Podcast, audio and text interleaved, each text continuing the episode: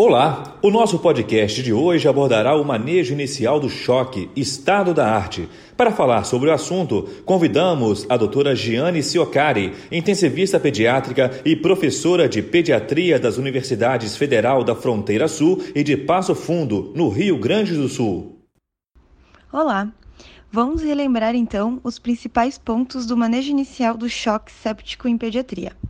A definição atual de sepsis em pediatria a associação de CIRS na suspeita ou comprovação de uma infecção. E o que é CIRS? É a Síndrome da Resposta Inflamatória Sistêmica, e a definição são crianças com hipertermia ou hipotermia associado a leucocitose e taquicardia. Então, a sepse em pediatria é a associação de CIRS na suspeita ou comprovação de infecção.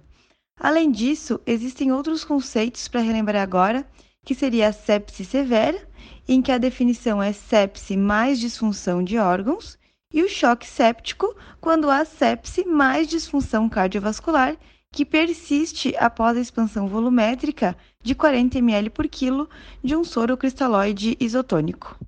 Agora, se a gente pensar em aplicar essas definições para nossa prática diária, a gente encontra dificuldades.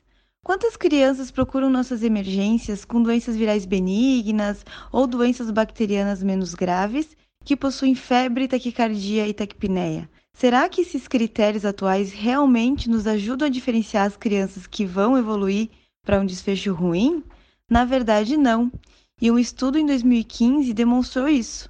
De todas as crianças com sepse diagnosticada pelos médicos, apenas 42% preenchiam os critérios da definição atual.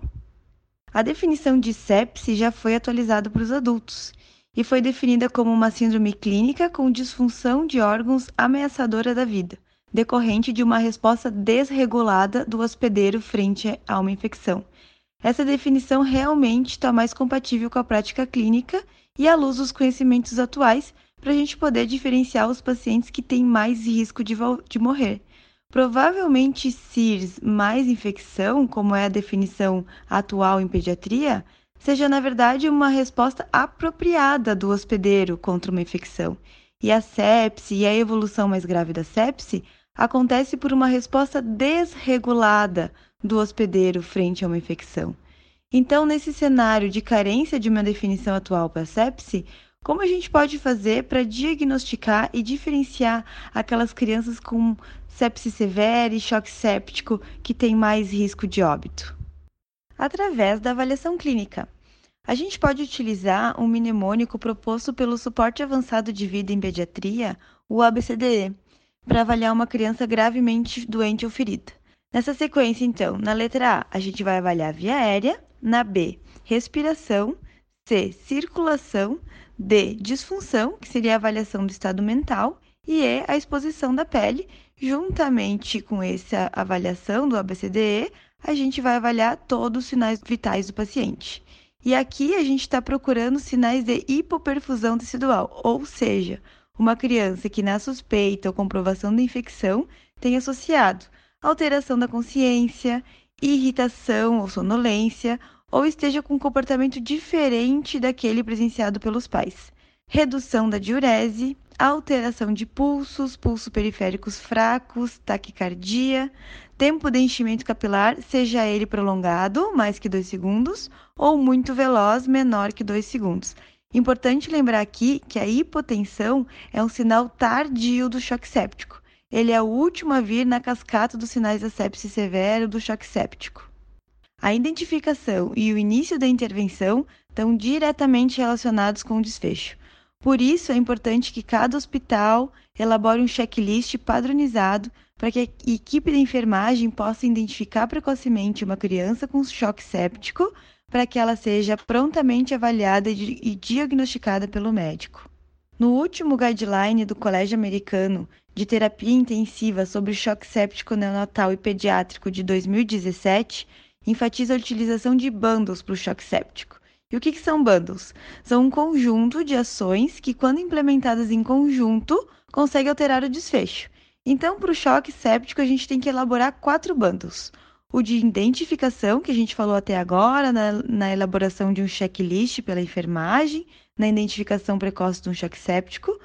O segundo bundle seria o de reconhecimento, o terceiro de estabilização e, por último, um bundle de performance para avaliar a aderência do próprio bundle.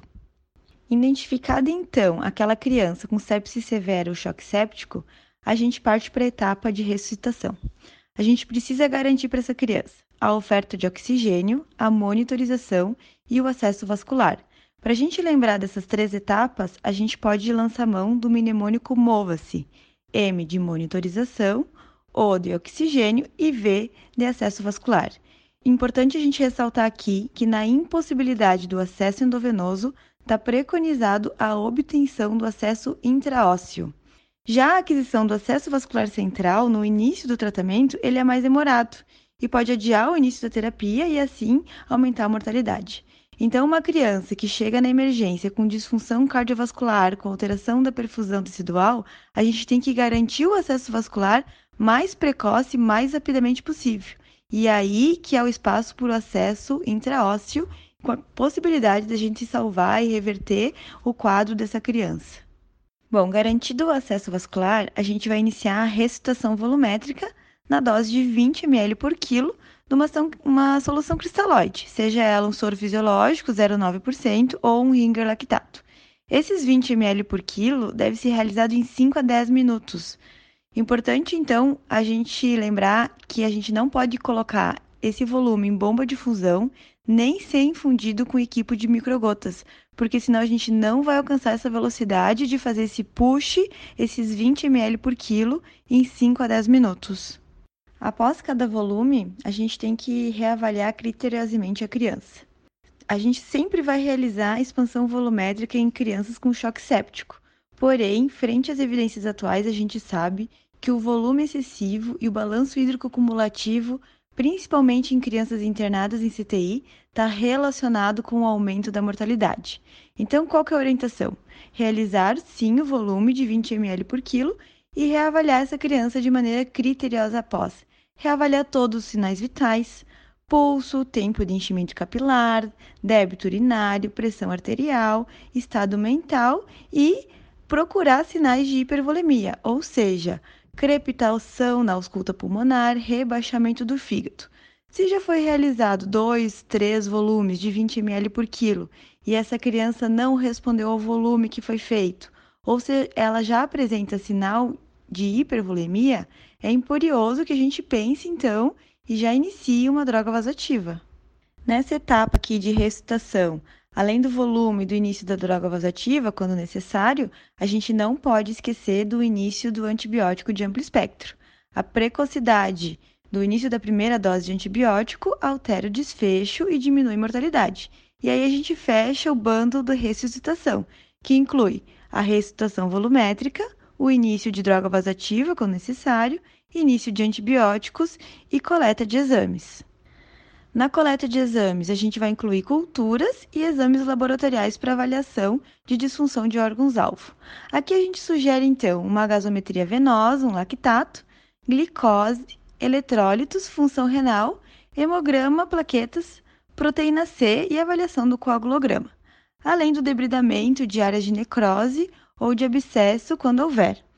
Sobre as culturas, sempre lembrar de coletar duas amostras de hemocultura, sejam duas periféricas ou uma periférica e uma do acesso central, o exame qualitativo de urina, ou conhecido também como exame simples de urina, e uma urocultura, líquor se houver condições clínicas, e secreção traqueal em uma criança que tenha traqueostomia ou tiver entubada.